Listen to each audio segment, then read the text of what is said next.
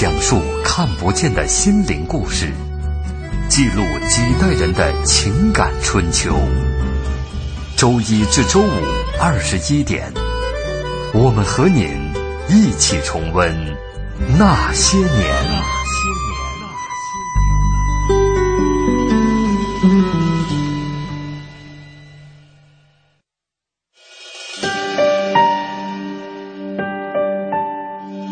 那些年，他们很卑微。说句不好听的，你现在什么都没有了，那命也就不值钱了。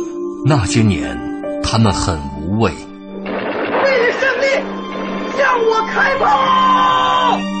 那些年，他们很悲凉。干什么？他是不是妓女？是，你爱他吗？真的不爱，真的，我跟他划清界限，从此跟他划清界限了。那些年，他们很顽强。活下去，像牲口一样的活下去，活下去，像牲口一样的活下去。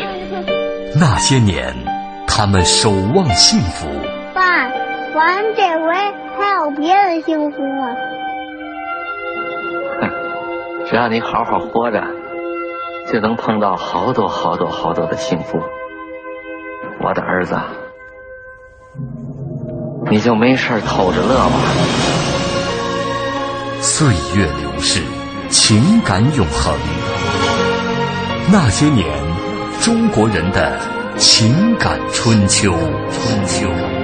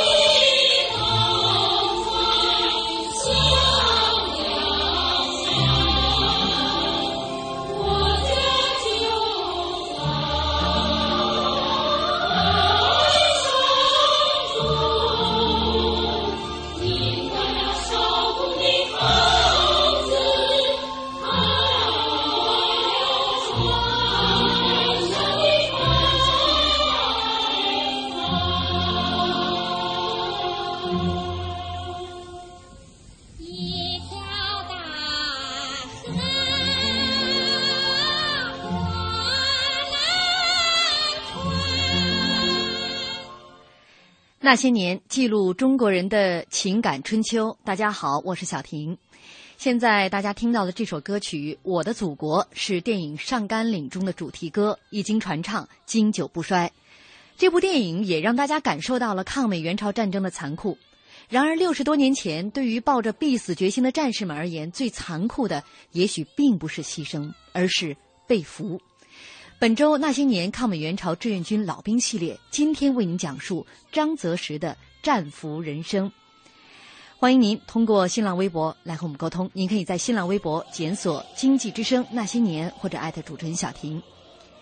今天做客我们直播间的嘉宾依然是于伟老师。于老师您好，听众们你好。嗯，呃，说到这个张泽时老人哈，和我们前四天说的这个志愿军老兵和他们的经历相比起来，嗯。他没有一个非常痛苦的童年，而且他和其他的老兵来比呢，他有一个很呃，一是出身比较好，二来是学历高。他是一九二九年生在上海啊，他的父亲是北平工业大学毕业的大学生，而他的母亲就读于德国人办的妇产科学校。一看父母的这个高知家庭，哎，学历就可以得知他的父亲母亲家庭的家境都属于不错。而他本人呢，四岁半就进入到小学了。嗯，在初二的时候，父亲开始把他送进了收费非常昂贵的教会学校。嗯，所以说从小呢，这英语就特别好，因为在教会学校，他学了一口流利的这个英语的口语。另外呢，这个教会学校呃也让他有了音乐方面的启蒙，呃，这个吹拉弹唱都很不错，也为他以后的人生做了一个铺垫。哎，嗯。到了这个这个高二的时候啊，呃，他也是这个进到了非常著名的明贤学堂啊当时，的政治学校。哎，呃，张择实呢，从那个时候唱歌、演戏都有特长，而且课业优异，尤其擅长这个数理化方面。在一九四六年，他考入到了清华大学。当时他考进这个大学的时候，化学、物理都是满分儿他的父亲说了。呃，学文将来有可能很难糊口，因为那时候还是很动荡的这个岁月啊。希望他去学理工，哪怕是教书，当一个工程师，都更容易找到工作。这工作比较稳定。哎，他听命选了物理系，那也是最后一个他让他父母为他做的决定。从此以后，都是他自己为自己来做决定了。嗯，所以他当时成了清华园的一个理工男。哎，清华园的理工男，现在来说哈，当时在那个时候能够进到清华。学物理，而且其实他在中学的时候，他的老师都是一些非常爱国的哎这个呃教师了啊，哎，就告诉他们，科学报国，知识报国。嗯，所以可能是在受着这样的这个教育的情况下，嗯他的这个理科的成绩非常好。进到这个大学以后呢，呃，当时你看看啊，他清华大学物理系的周培源教授，嗯给他们讲原子能与人类未来。嗯马约翰教授亲自教他们游泳。朱自清讲文学概论，他去旁听。然后所以我想象呐，如果他今后啊，后来没有当兵了，他可能是另一番人生，说不定中国多了一个著名的科学家。哎，嗯。呃，当时呢，这个他曾经的目标非常明确，嗯。公费留美，做中国的爱因斯坦，科学救国。嗯。但是因为后来的这个内战，哎。呃，再加上这个国民党的腐败，哎，国内形势的变化，哎，公费留美政策的取消，嗯。把他推向了革命的道路。嗯。他在一九四七年就在清华大学，呃，入了党，哎，地下党，哎，地下党。哎嗯，当时所以他由这个理工男呢，利用他的文学青年的一个身份，嗯嗯。哎，当时利用在学校里就散发传单呐，嗯。哎，呃，加入一些文学社团呐，嗯。嗯，人这个人这些方式，嗯，进行呃从事地下工作，嗯嗯，但是他的这个清华大学啊，嗯。他没有读完。嗯，啊。来，后来他就用枪杆子就拿起了笔杆子，嗯，他没有读完，他是四八年六月份哈，呃，还还化妆成一个东安市场的学徒，通过封锁线进入到冀中解放区。但是他没当时没读完这个清华大学的时候，也是向党组织去申请，清华大学的党组织去申请，希望自己能够先投入到这个战斗当中去。党组织当时立即是。呃，批准了他的这个要求，啊。但是后来哈，这个多年以后，张泽实的这个清华校友、中央党校原副校长龚玉芝回忆啊，说北平解放以后，呃，人民解放军四野南下工作团招生，清华很多同学都想报名，不想失去参加解放全中国最后斗争的机会，哎都南下。哎，但是当时党组织决定是学理工的一律不让走，要留下来学习，嗯准备建设。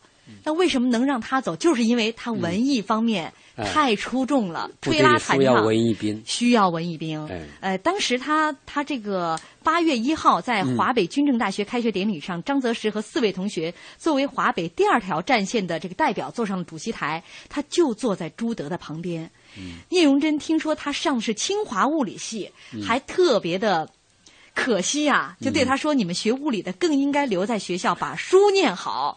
新中国需要制造原子弹的科学家。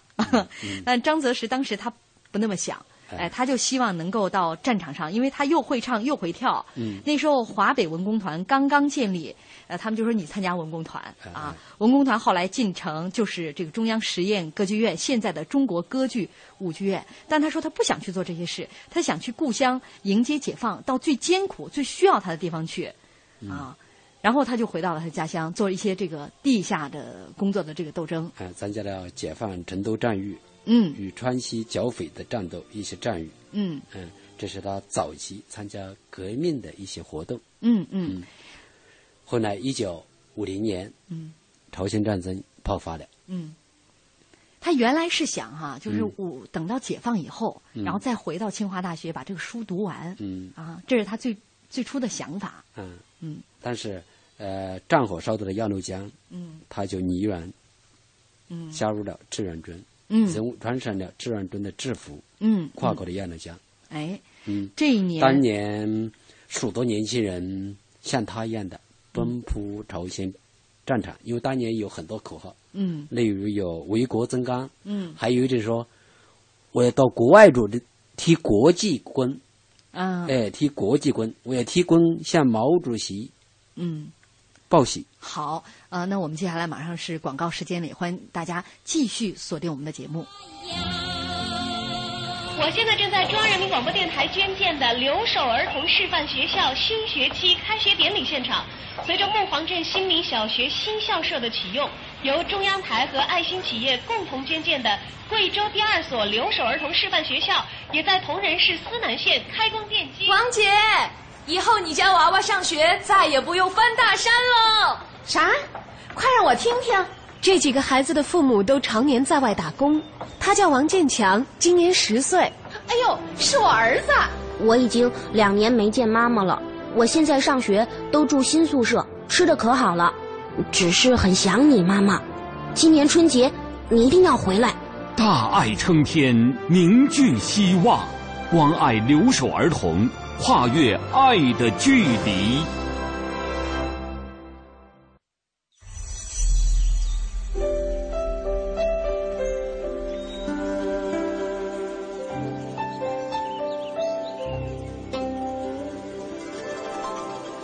聆听生命的光荣。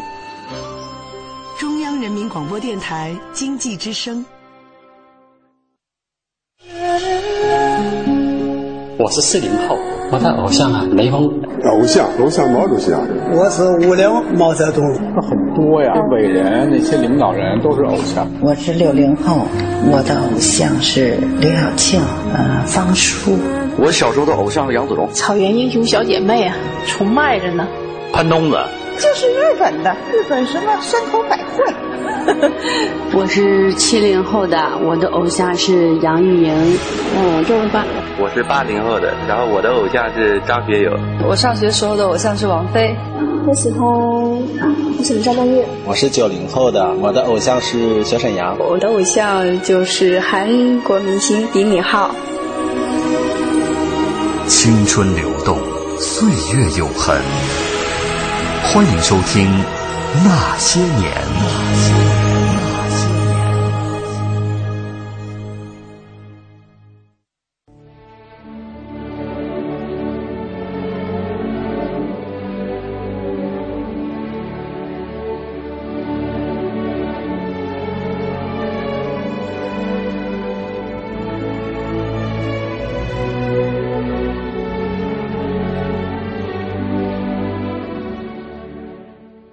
欢迎大家继续锁定正在直播的《那些年》，本周《那些年》抗美援朝志愿军老兵系列，今天为您讲述张泽实的战俘人生。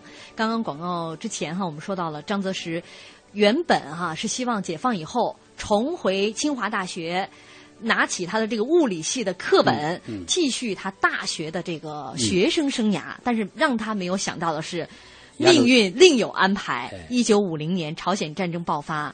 呃，一九五一年的三月二十一二十一日啊，这天、嗯、这个日子，张泽实记得非常清楚。他随志愿军六十军幺八零师五三八团跨过鸭绿江。鸭绿江，嗯，到了鸭绿江不久，他就接到上级的命令，嗯，要求在十五天半个月之内，快速的赶到三八线附近。嗯，当时骑行中每年要走一百华里左右。嗯。负重前行，嗯，但是美军有空中优势，嗯，哎，他有制空船空中优势，所以，呃，但是时间又比较紧，要半个月之内干到三八线，嗯，所以他们张择实他们当时只能够晚上，嗯，摸黑前行，所以当时的条件可以想非常的骑行军是非常艰苦的。而且他是文艺兵，是的，他他文艺兵，他之前没有站到、嗯、见到这个战争到底有多惨烈。是的，理智也比较不是很好，相对而言。嗯嗯，所以特别有一次，我记得有一次行军的呃征头啊，下大雨。嗯。下雨，当时道路比较泥泞。嗯。当时就部队暂停下来了。嗯。休息休整，休息，但是整个那个战壕附近的眼里都灌满了水。嗯，没地方休息，下下大雨，那个水都在那个战壕里边了。是的，嗯、所以他怎么呢？把自己啊，像其他的战友一样的，把自己啊绑在树上，死死的绑在树干上睡觉。刚迷迷糊糊的小睡了一会儿，突然飞机敌机上来了，嗯，炸弹在身边炸响，嗯，不小心把呃呃陡陡然一个炸弹炸到他身边，把树枝给炸断了，哎，炸掉，嗯，幸好他还保了一条命，啊，嗯，这是大难不死啊，嗯、这是这个急行军当中遇到的。嗯呃，很危险的一幕，但是这样的危险其实天天在他身边出现。其实他后来还希望自己这次被炸死。啊，哎、这是因为他后半生的经历有关系。嗯，呃，我看到他写的说是，呃，进到战场上之后，嗯、首先面对的是战争的死亡惨象。嗯，他以前没有这么深刻的经历过，有三位战友的牺牲让他永远都没有办法忘却。嗯，一位是被美军的凝固汽油弹活活烧死，嗯、那是他们入朝后的第三天，当时也是他们在急行军晚上，结果呢，这个美军的侦察机沿公路投放照明弹。一颗照明弹一下就把一个当时牵着骡子，那个骡子是驮着这个、嗯、呃机炮，他们是机炮连，驮着这个这个武器装备的一个士兵，一下就给这个暴露在敌机下了。哎、然后这个飞机就向下射出了一个，他看到啊橘红色的火球，嗯、立刻这个橘红色的火球就变成了一条火蛇，扑向那个驮着炮的那个骡子。嗯。当时这个士兵就被包围在火海当中，嗯、其他的战友啊立刻又往上冲，嗯、但是那个火海实在太大了，实在大家冲不上去，就看着这这个战友就一瞬间被烧得焦黑，嗯、所以他们经常受到在行军的过程中，生命受到严重的威胁。嗯，他们在行军的路上随时可以看到被美军的炮火夷为平地的村镇。嗯嗯。到处是看到美国的一些呃逝去的亲人的美国的一些妇女儿等在那里悲哭。嗯，嗯他看到就是说他的另外一位战友是在北汉江淹死的，呃，这是也是他们抢渡北汉江。呃，当时呢，部队分三路哈，攀着三条铁丝，在齐胸呃深的这个湍急的水流里边渡河，旁边都是那个炮弹打下来的这个这个炸起的水柱，炮声和人喊马嘶声乱成一团。过河的时候，他前面是一副抬着伤员的担架，右边是一个战士拉着一匹骡子，骡子的尾巴还拽着一个小个子的女战士。嗯。只有十来米的距离就可以抵达到对岸了。这时候一发炮弹就在他的附近炸开了。嗯，他使劲，因为那个水就把眼睛模糊住了。等他睁开眼睛的时候，发现那个担架就没了，身边的骡子倒在河里挣扎着，牵他的战士也不见了，只有那个女战士还在他的身后，随着这个波浪浮动。他连忙就转身去抓那个女战士，但是只抓到了那个女战士的棉军帽。嗯，那个女战士就被。大水冲走了，嗯，所以他经常见到死亡。对，这有一共有三位战士的牺牲是让他至今难忘。第三位战士是被自己人踩死的，是在抢渡北汉江之后的第二天，他们是冲到一个高地上，那是生之希望的所在地。他们强忍着极度的呃极度的疲劳和饥饿啊，呃，走到了这个高地上面。结果呢，呃，这时候炮弹啊，敌机在向他们轰炸。他们就俯身，呃，卧到了旁边的弹坑里面。但是等他卧到弹坑里的时候，发现弹坑里已经有人了，自己正好压在他的身上。他非常低微的这个呻吟声，他立刻就站起身来。但是这时候其他战友都在往弹坑里跳，他就大喊说：“别跳下来，底下有伤员。”嗯。但是那个轰鸣声，战场上的那个枪炮声，其他人根本都听不到了。所以说，等他的这个。呃，炮弹声、爆炸声全部停止下来的时候，底下的这个伤员已经没有气息了，一切都来不及了。他们痛哭着往弹坑里扔了很多的树枝，把那位不知名的战友掩盖起来，抹着眼泪又去追赶部队。所以他们很快后来行军又很快就赶到了三八线，嗯，南边的前沿阵地，嗯，参加了几次第五次战役的几次战斗，嗯。嗯。但是最惨烈的那次战斗，嗯，呃，他至今难忘，是因为最惨烈的那场战斗，让他们成为了战俘。哎，哎，你来说说那场战斗。就是那一次部队的撤退，嗯。后撤他们在殿后，嗯。在后最后面，呃，为整个所在的那个师，呃，所他所在的那个师为前军殿后，嗯殿后的过程中，结果他们自己被包围了，嗯。敌人的那个包围圈越缩越小，嗯。但是他们突围没有成功，战斗打了很长的时间，伤亡非常重，嗯。最后弹药呃弹药也没有了，所啊。剩无几，粮食也粮食也没了。干粮也也吃光了，嗯。自己制那个本身的制高点嗯。也被敌人攻占了，嗯。所以他们当时啊，呃，形势非常危急。后来他们就自己分散，嗯分散自己能够不能的地方，就是突围，嗯还是没有成功。嗯没成功，最后他通过一个摔崖的时候，皮摔下来了，嗯昏昏迷过去，嗯昏迷过去，呃，结果什么不知道。嗯当他一醒过来的时候，发现几个美国鬼子在他面前，他就知道自己被俘虏了。被俘了，嗯落到了敌军的手里。嗯，呃，据不完全统计，自一九五零年十月二十五号入朝作战开始，到一九五三年七月二十七号停战协定签订，嗯呃，大概有呃两万多志愿军被俘。嗯，张泽时所在的幺八零师大约有五千人被俘，是参战部队当中被俘人数最多的。哎，幺八零四，嗯，嗯当时他们入朝的时候，呃，只想过有两种可能，嗯一个是胜利凯旋，嗯作为英雄，嗯，另外一个是马革裹尸，那是国家的烈士。哎，作为当时的这个战士来讲，根本就没有想到还有第三种，就是当战俘。是的，嗯所以呃，当战俘，在他们觉得是一种很耻辱的但是感觉。嗯嗯，我记得他们，他在跟我讲，有一次他们丈夫在转移的过程中呢，呃，丈夫从这个地方转移到另外一个地方，在车上，结果他的一个战友，也是丈夫跟他在一块，嗯结果那个丈夫看那个甩眼想跳下去，嗯。觉得自己当当丈夫很没面子，嗯。呃，我自己跳下去了，嗯。还有呃还可以给一个什么离婚的一个申请的一个烈士证，可以给他家里，还有点荣耀。嗯但是他的有个战友有有这种心理，他就紧紧的把他的战友抱着，不让他跳下去。哎嗯。哎，他说死也不能以这种方式处死处死。呃，作为张泽石本人，他嗯其实一开始也想到过死，嗯。因为他们觉得在战场上，嗯。呃只能是杀身成仁、舍生取义，嗯嗯。怎么能以这样的一个方式啊，哎。成为一种、一种耻辱了啊？这样战俘的这种形象出现，是的。他自己心里无法接受自己的这样的一个身份，哎。他本人也是。那时候才不到二十二岁，哎。在这个队伍当中一边哭一边走、嗯。啊！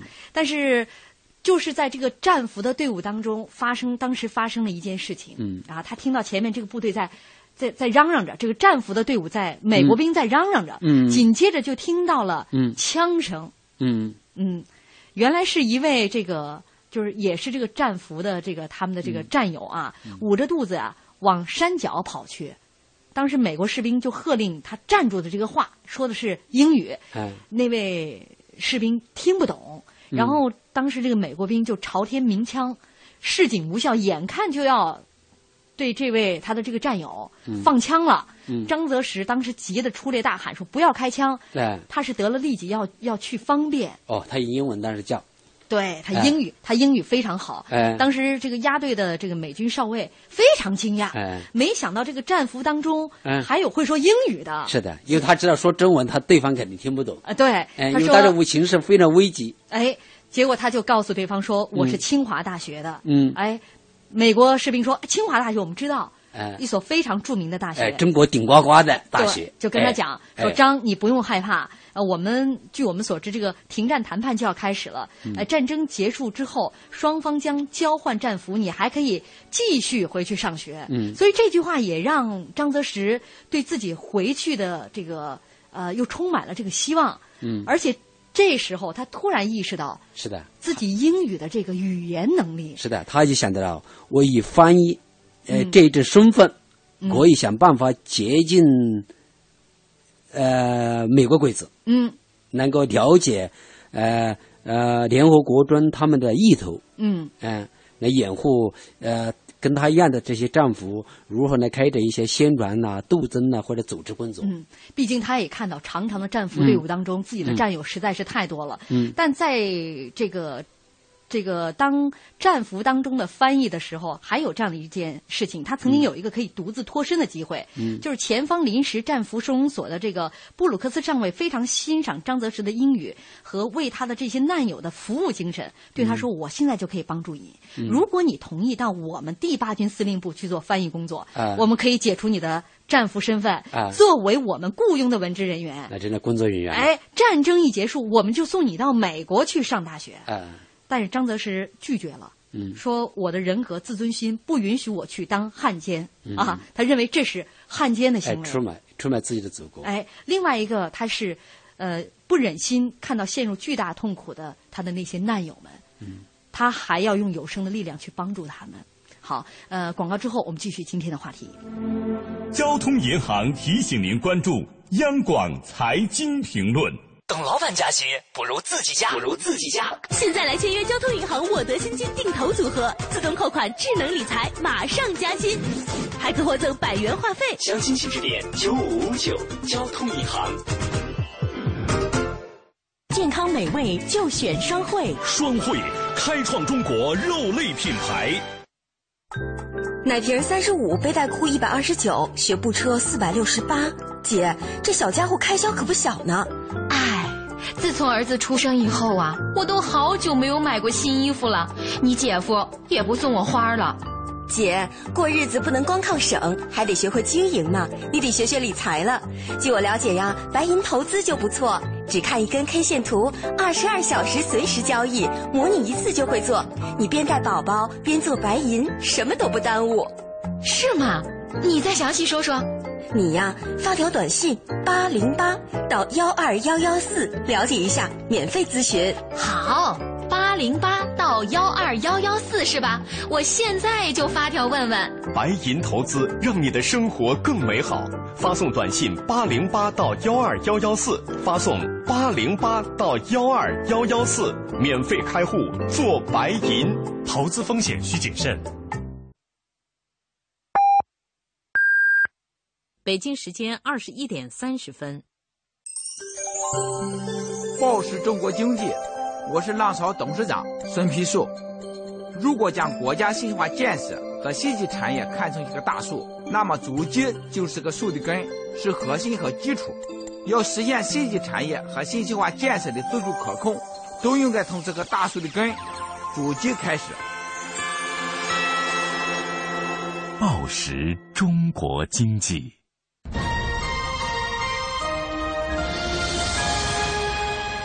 经济之声，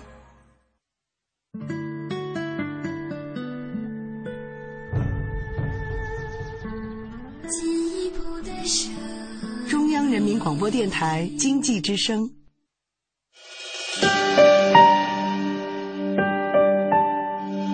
那些年，他们很平凡。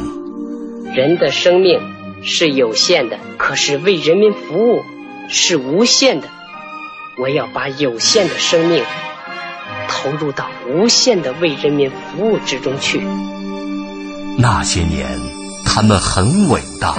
我向主席跟总理保证，八年之内两弹结合成功。那些年，他们很孤独。对不起，我是警察，谁知道？那些年，他们很执着。钱不钱我都不在乎，我就是要个身份。那些年。他们心怀理想，失败并不可怕，害怕失败才真正可怕。我们只有从失败中寻找胜利，在绝望中寻求希望。那些年，他们守望幸福。爸，咱这回还有别的幸福吗？哼，只要你好好活着，就能碰到好多好多好多的幸福。我的儿子。你就没事偷着乐吧。岁月流逝，情感永恒。那些年，中国人的情感春秋。春秋。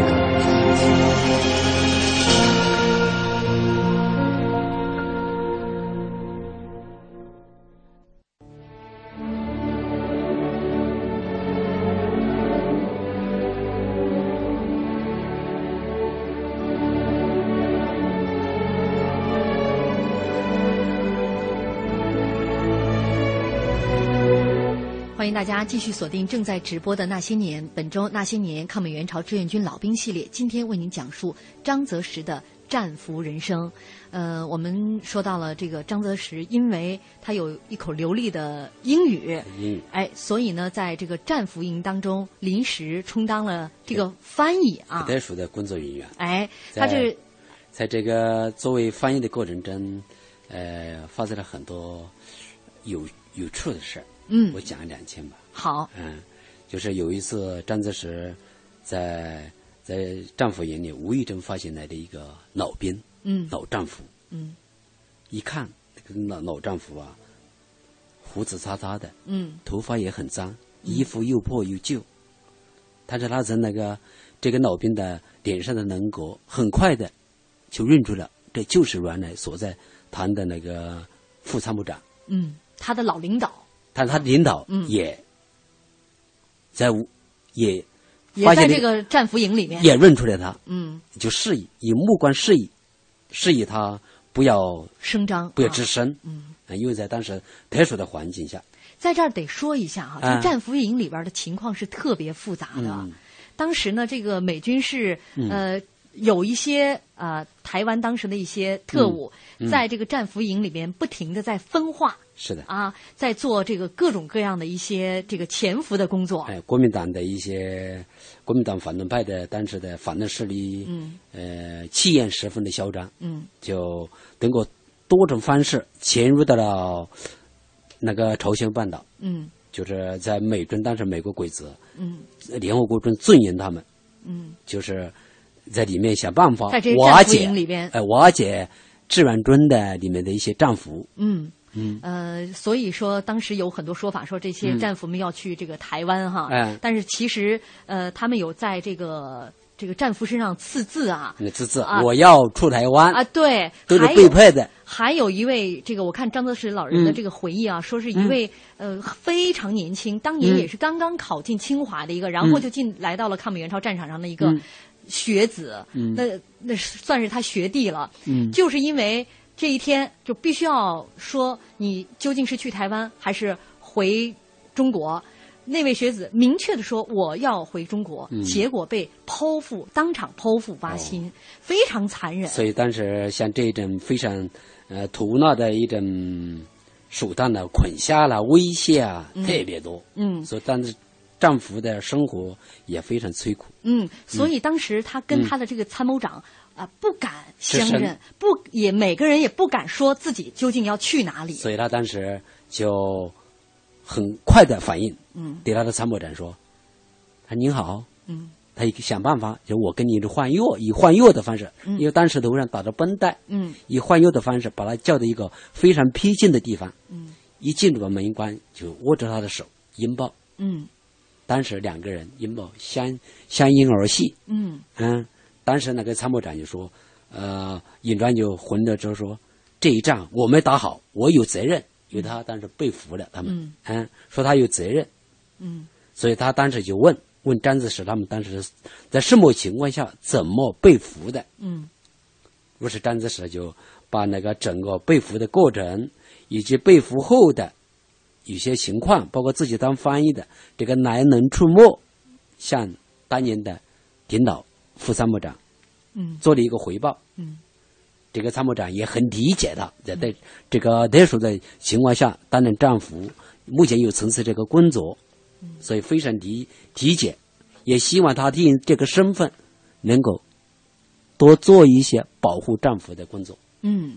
所以他也利用自己这个翻译官的一些特权，嗯，呃，能够知道一些外面最新的一些消息，嗯，包括这个关于对于战俘的一些国际公约，哎，国际公约，哎，这都是他从呃利用他这个当时能够当翻译官的这样的一个特殊的身份，拿到的这些资料，嗯，包括当时美国的美军的《新聊报》上有大量的关于那个战争的进程以及战俘的一些政策，嗯。嗯，因为他相对还是比较自由的，能够在这个战俘营当中哈，呃，能够来回走动，所以他也是呃悄悄的联系了很多呃信得过的同志，嗯，组成了一个地下的战斗小组。嗯，在那时环境下，这哎么这么一个呃地下的一个组织。嗯，嗯。那个时候在战俘营里边，他们可能最难以割舍的就是对祖国的这个无限的热爱和对亲人的这种思念。嗯，哎，他们在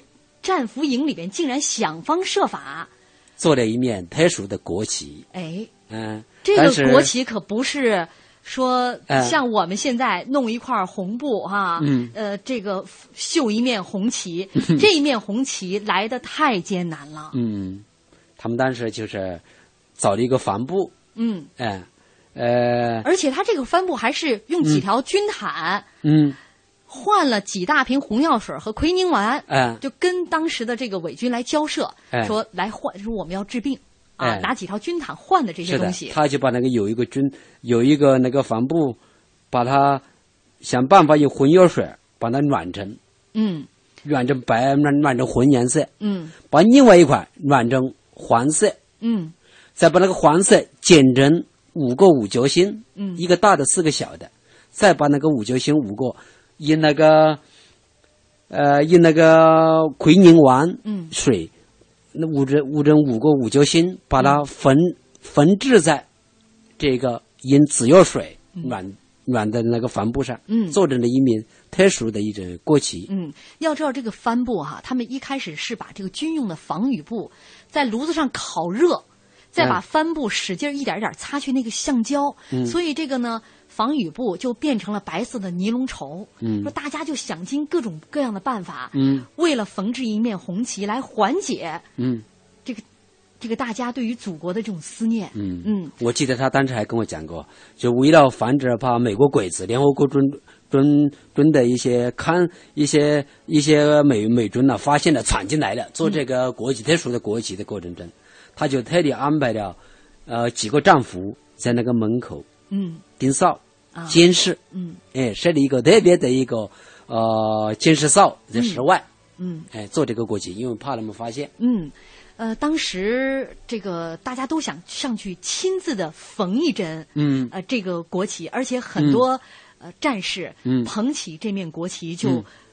呃有嚎啕大哭的，嗯。有就热泪盈眶的。因为这个特殊的国籍啊，就勾起了他们对祖国的一种特有的情怀，嗯一种思念的呃呃一种思念，一种热爱，是吧？嗯嗯但是他们还把这面红旗不仅缝制成功了，嗯还还将它升起来了。哎，升起来了。嗯升起来，但是很不幸的是，在升级的过程当中，当时在升级被当时的美军入啊、南朝鲜的战士发现了，嗯发现了，当时就制止他们。嗯制止他们。当时，呃，张则时他们就跟他们理论，嗯，就跟他理论说，呃，跟这儿的瓦工乐是吧？跟这儿的关战俘有自己的信仰，嗯这样升国旗，升我升我们的国旗，这是我们的一种新政的一种信仰。嗯但是对方还是组织组织他们这方面，呃，志愿军战俘还是坚持要升，嗯结果他们开枪了，如是三个战友，三个战俘嗯。倒在了血泊之中。嗯，为了升起战俘营的第一面五星红旗，嗯。他们付出了三条生命的代价。嗯嗯，在之后，战俘营当中的战斗依然在继续，这是一面五星红旗的故事。嗯。后来呢，他们为了为他们这个战俘争取更多的权益，因为嗯。战俘营的里边战俘的生活实在太凄太凄惨了，嗯。他们发生了这个绝食的运动。通过各种各样的示威啊、嗯绝食啊，嗯呃，通过这种这种方式来来向他们美军当主提出要改善战俘的生活条件，嗯。哎，跟他们但是其实这个我们现在说起来好像很简单，这是靠张则时他当时一个一个哎。战俘营里边要去串联，哎。要看哪些是信得过的同志，嗯。然后大家集体在这个五月四号，他们这个战俘营开始全体绝食。啊。嗯。当时这个他们提出呢，要入当时美军的一个一个将军叫杜德将军的谈判，嗯你不来不跟我们见面谈判，我们就绝食到底。嗯嗯，当时面向公路和铁丝网上挂满了战俘们的饭盒，运来的粮食、蔬菜就被堆放在大门外面。除了值班纠察队员和这个连队部的工作人员之外，整个战俘营见不到战俘活动。呃，张泽时多次哈，就是请这个博托上尉和杜德将军联系，表示说不见杜德将军的面，绝不停止绝食的决心。嗯啊，后来这个杜德将军还是来了。哎不仅来了，而且嗯被战俘们活捉了。哎，活捉了啊！呃，当时杜德将军是同意了战俘们的所有的要求。啊啊！但是后来很快把他放了以后，很快就变了。嗯，他们当时对自己所承诺的事情，哎一纸还未干，马上又把他这个所谓的协议又把它撕毁了。嗯，立刻就反目了。嗯但不仅撕毁协议，而且当时是呃发生了这个这个美方是对这个他们的战俘营进行了大规模的血腥镇压。嗯他们是以数千兵力紧紧包围了战俘营，然后用坦克呢从四面八方压倒铁丝网。啊，嗯突入这个战俘营内，呃，跟在后面的特种兵部队是用火焰喷射器来烧毁帐篷。嗯当时张泽时本人是被呃朝鲜的这个士兵们哎堵在了地下道里面，不让嗯他去参加战斗。啊，因为他可能是一直是在做这个联络工作啊，嗯大家都想保护他。嗯等到他出来，从这个地道里边出来的时候，已经是一片狼藉，满目疮痍。嗯啊，死伤那次是非常的惨痛。是，但是后来又把张子石叫到一个办公室里住，嗯。一个美美军的少尉嗯。要他在一个文件上签字，说签了。嗯。就可以放他回去。嗯。当时张子石一看，上面是一个悔过书，嗯。这个悔过书的内容是什么？就是认承认了你当时抓那个杜德将军的时候是一种犯罪行为。嗯。哎，那我就可以，你承认了，我就过去放你。但张则时他当时要维护自己的尊严，坚决不签，嗯不签。当时那个美美军的少尉就是一趁他不注意，一脚嗯把他踢到这个墙上，嗯当场他就昏迷过去。嗯。嗯但是这一段折磨人的这个日子终于呃快要结束了。呃，一九五三年的四月，传来了和谈双方达成先交换伤病战俘协议的这个消息。张泽时呢，这些被压在战犯营的战士，通过地下联络员把他们。当时他是战俘，但是美军因为哎他联络了这些哎事情之后，嗯把他变成了战犯、哎啊。他呢战俘变成战犯哎，他呢通过地下联络员把他们由战俘变成战犯的经过，嗯以及揭露美方企图长期扣押他们作为人质的这个阴谋的备忘录，交给了和谈代表，要求回国。接下来他们就在痛苦当中一天天的熬这样的日子啊，别的还好说，就是对亲人的思念刻骨铭心。嗯啊，终于他们迎来了曙光。一九五三年的九月六号，嗯最后一批这个一百多名被交换回板门店这边的战俘当中，嗯张泽石他是最后一个被扶下车的。交换战俘的时候，呃，张泽石发现鞋换了，换着崭新的鞋，嗯衣服从里到外也是新的，嗯他就很明显，张泽石感受到了，这是呃美国鬼子联合军呃联合联合联合呃联合国军嗯。是用这种所谓的优待战俘的这种方式来舆论嗯。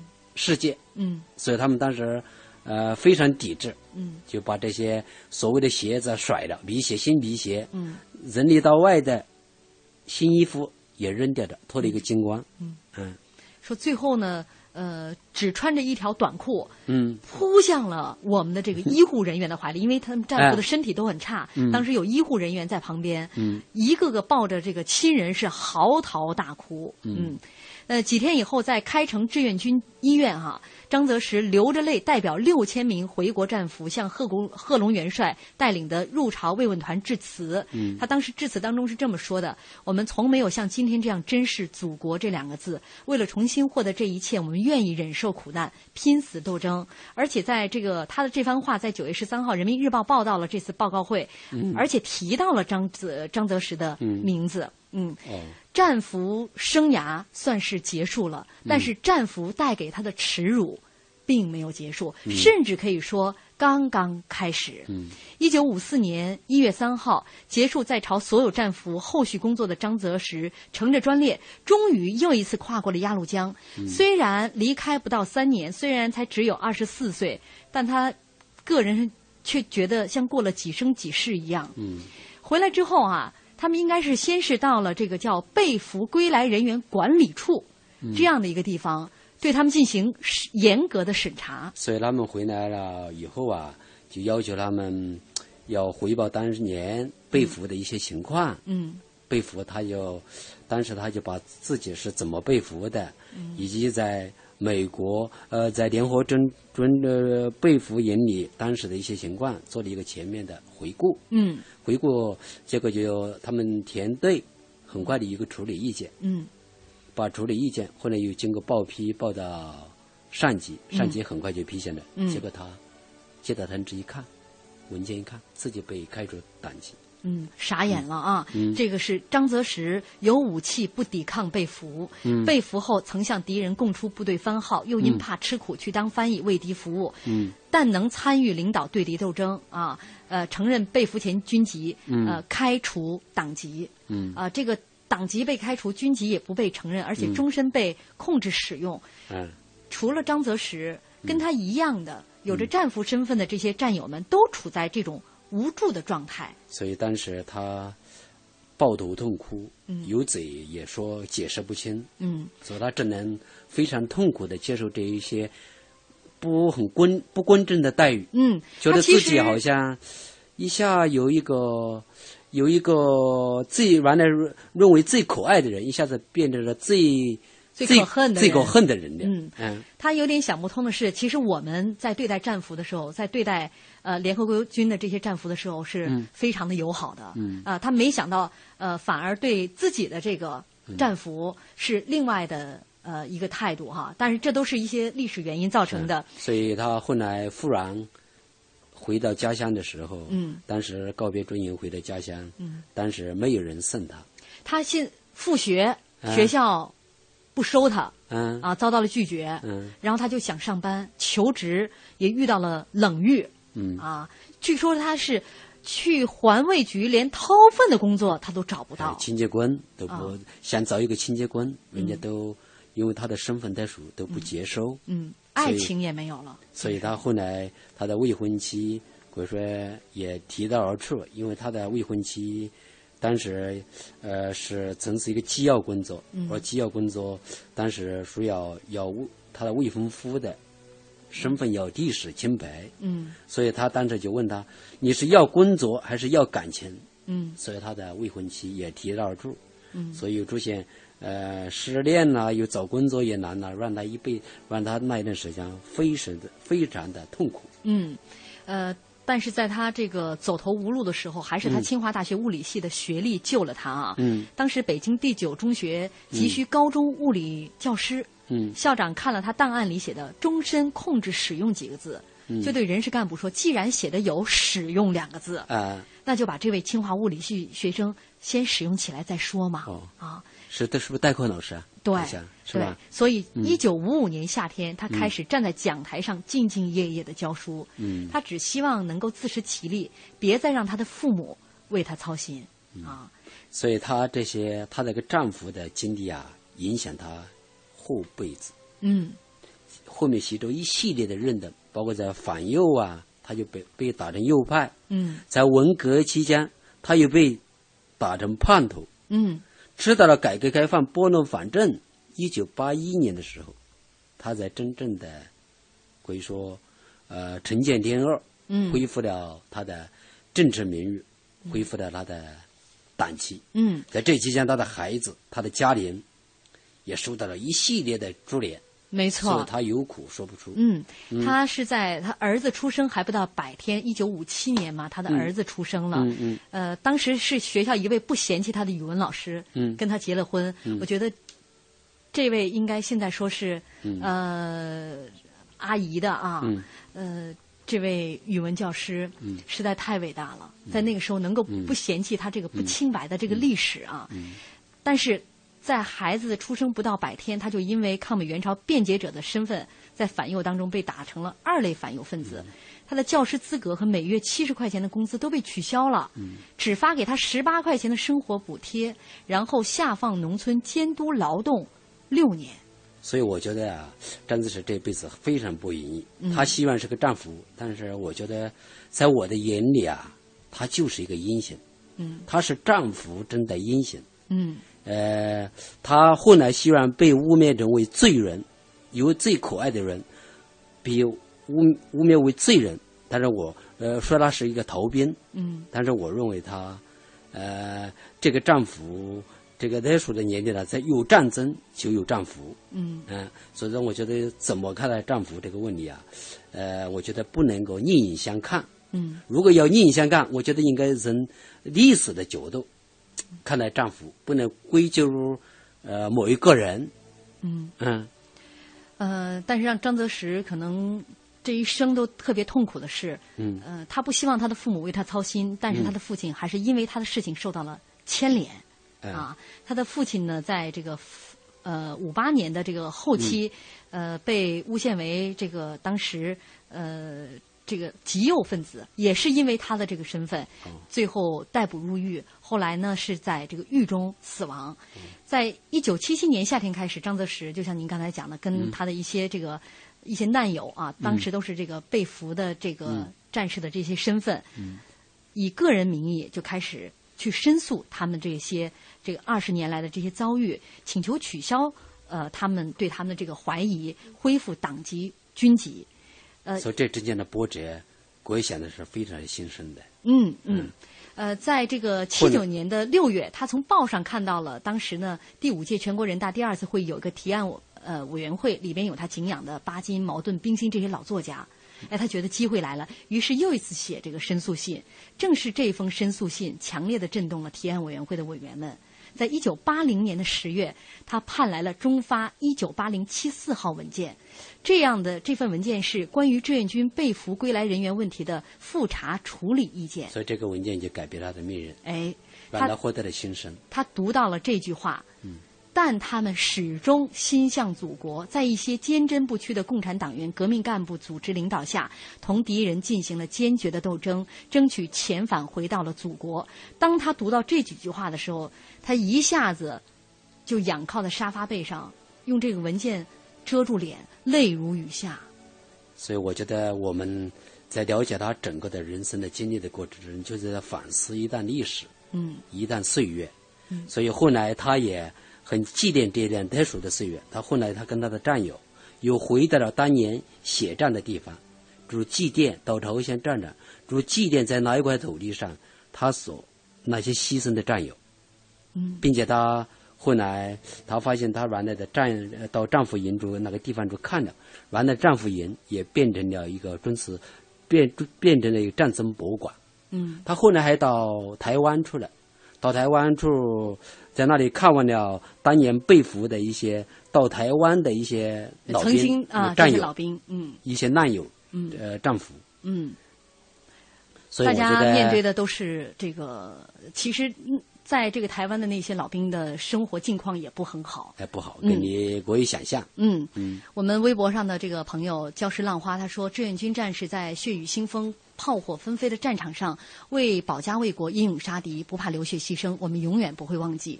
张泽是在被俘后不为诱惑所动，坚贞不屈，顽强斗争。回国后，他忍辱负重，默默无闻，关心着自己的战友，讴歌抗美援朝战争，充分体现了他对国家和人民的绝对忠诚，令人难忘。向志愿军老兵致敬啊！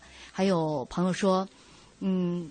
所以我们更应该珍惜现在的生活。我们有今天这样美好的生活，是我们的先辈用鲜血换来的。铭记历史，只是为了我们能够更好的前行。还有朋友说，五星红旗用先辈们的鲜血换来的。今天的好日子，也是中国最可爱的人用鲜血换来的。珍惜现在的幸福生活吧。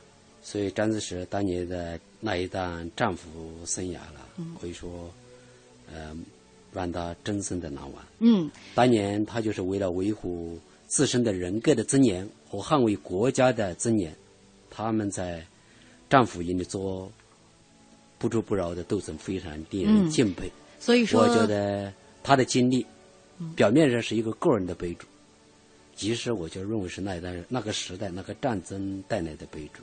嗯，呃，这些给他的家人、给他的家属的创伤也一辈子也没办法愈合。所以说，我们这一周的这个志愿军老兵系列啊，嗯虽然说这场战争已经过去了六十多年了，硝烟都已经早已消失了，嗯但是我相信这个这场战争铭刻在一些人身上呃人心上的这个伤痕，并没有完全的痊愈啊。嗯呃，来回顾老兵的故事，让我们懂得珍惜现在，懂得珍惜尊重生命，珍惜和平。好，感谢一位。争就是是的。